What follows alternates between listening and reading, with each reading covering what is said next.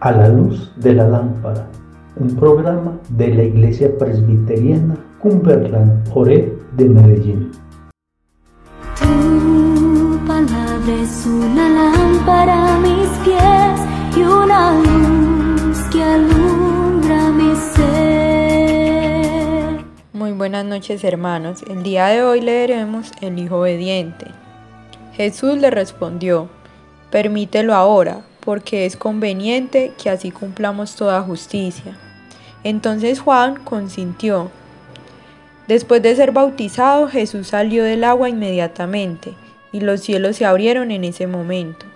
Y él vio al Espíritu de Dios que descendía como una paloma y venía sobre él, y se oyó una voz de los cielos que decía, Ese es mi Hijo amado en quien he complacido. Mateo 3 del 15 al 17.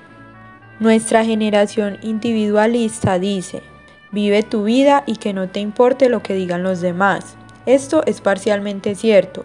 No vivimos primeramente para agradecer a las personas, pero nuestras vidas sí deben honrar a Dios y dar buen testimonio a otros cerca de Él. En el caso de Jesús, el hecho de que su ministerio iniciara con la aprobación pública de su Padre Celestial sentó las bases para todo lo que hizo después. Su padre testifica estar complacido con él antes de que empezara su ministerio público y completara la obra para la cual se despojó de su lugar en el cielo y asumió la vulnerabilidad humana.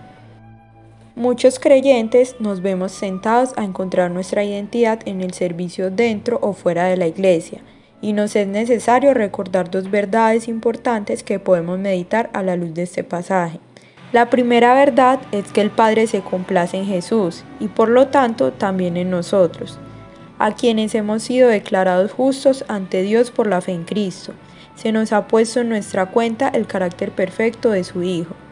Romanos 5.1 Somos aceptados en Él.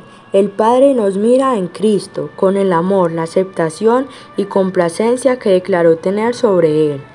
La segunda verdad es que el Padre se complace en su Hijo antes de lo que Él hace públicamente.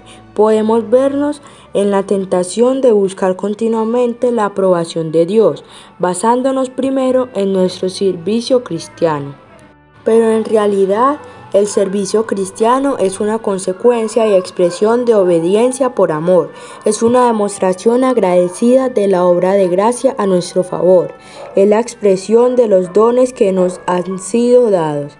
De ninguna manera es la base de su complacencia.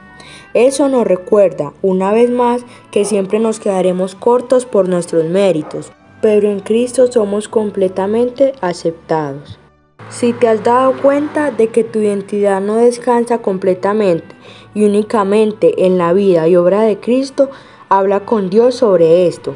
Arrepiéntete y pídele a Dios que puedas encontrar gozo e identidad en esta verdad, porque estás en Cristo. El Padre ahora tiene complacencia en ti.